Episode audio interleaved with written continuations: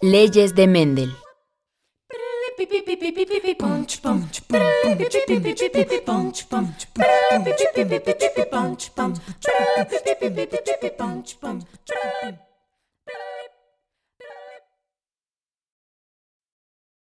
Las primeras cruzas efectuadas por Mendel fueron monohíbridas, es decir, las hizo mediante el intercambio de polen de plantas pertenecientes a líneas puras, que solo variaban en una característica contrastante. Semillas lisas, semillas rugosas. Tallos largos, tallos cortos. Semillas amarillas, semillas verdes, etc. Se denomina línea pura a aquella que conserva la misma característica a través de varias generaciones formadas por autofecundación. La generación original o generación parental, P, se cruzaba para dar origen a la primera generación filial, F1. Esta se dejaba autofecundar para que se produjera la segunda generación filial, F2. La cruza de una generación parental constituida por un individuo poseedor de tallos largos y uno de tallos cortos daba como resultado una filial 1 formada por plantas que solo tenían tallos largos. Cuando Mendel dejó que estas plantas se autofecundaran, se obtuvo la filial 2, que presentó plantas con tallos largos y plantas con tallos cortos en una proporción aproximada de 3 a 1.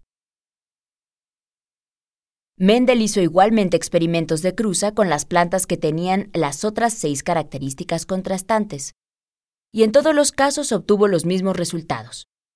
La F1 siempre mostraba solo una de las dos características, mientras que la F2 mostraba las dos en una proporción de 3 a 1.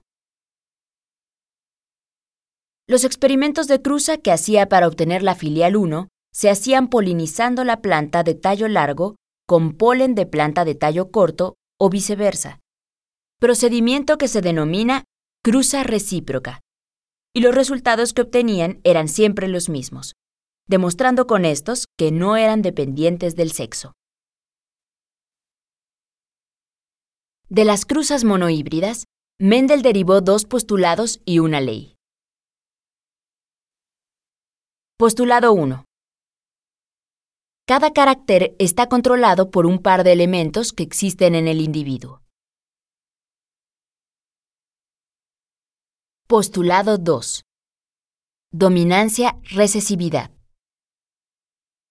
Si solo una de las características aparece en la filial 1, entonces esta debe ser dominante sobre la otra, que se denomina recesiva. Ley de la segregación. Durante la formación de los gametos, cada elemento se separa o segrega al azar de tal manera que cada uno de ellos tiene la misma probabilidad de recibir uno u otro. En la actualidad usamos diversos términos que favorecen la comprensión de los conceptos básicos de genética. Las características tales como el color de una flor o la formación de una proteína cualquiera son expresiones de la información contenida en los genes. A la expresión física de los genes se le denomina fenotipo de un individuo. El fenotipo está determinado por los alelos, que son las formas alternativas que tiene un gen. El conjunto de alelos se denomina genotipo. Este término indica la composición genética de un individuo haploide o diploide, o también la de los gametos. Cuando ambos alelos son iguales, el individuo es homózigo u homocigoto. Pero si los alelos son diferentes, se habla de un heterócigo o heterocigoto para ese par de alelos.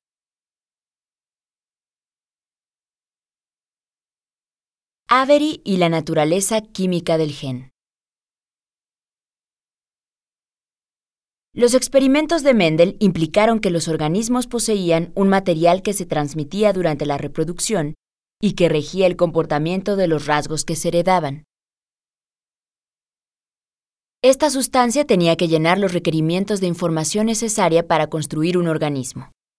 Por un lado, la replicación y la transmisión, para que el material genético se duplique y pase de los padres a la progenie.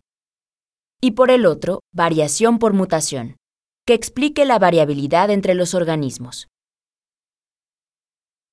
Aunque los experimentos hechos por Mendel y otros genetistas a principios del siglo XIX eran consistentes con los postulados anteriores, el reconocimiento de la naturaleza química de la sustancia de la herencia necesitó de un gran trabajo de investigación que llevó más de 100 años.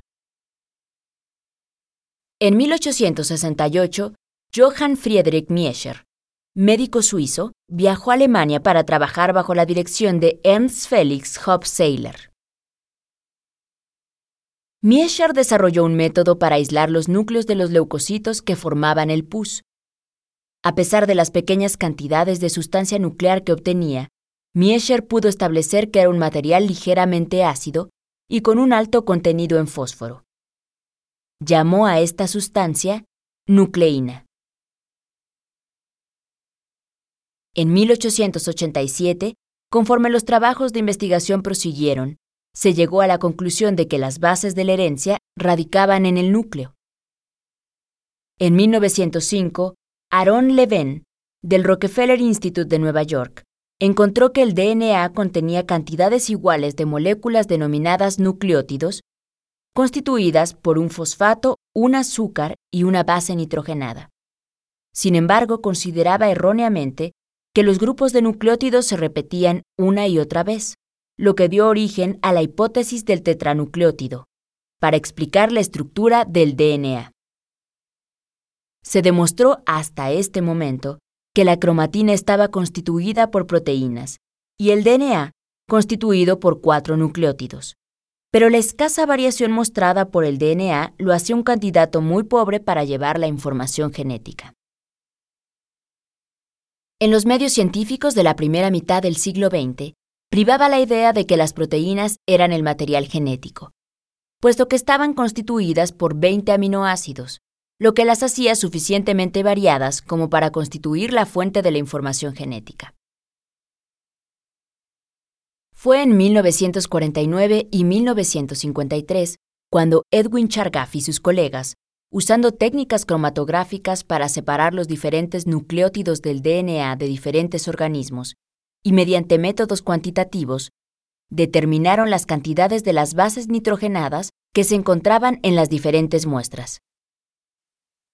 Con ello se demostró que la hipótesis de Leven era incorrecta, al señalar que en los diferentes organismos se encontraba una cantidad variable de nucleótidos y que la cantidad de adenina era similar a la de timina, y que la guanina igualaba en cantidad a la citosina, observación que más tarde se conoció como regla de Chargaff.